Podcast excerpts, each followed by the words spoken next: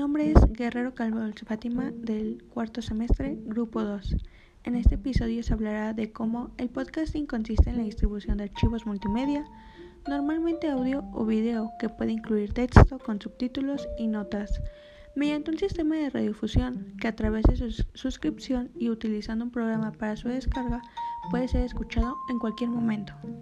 Cabe destacar que el podcast comenzó a popularizarse entre el público a finales del 2004.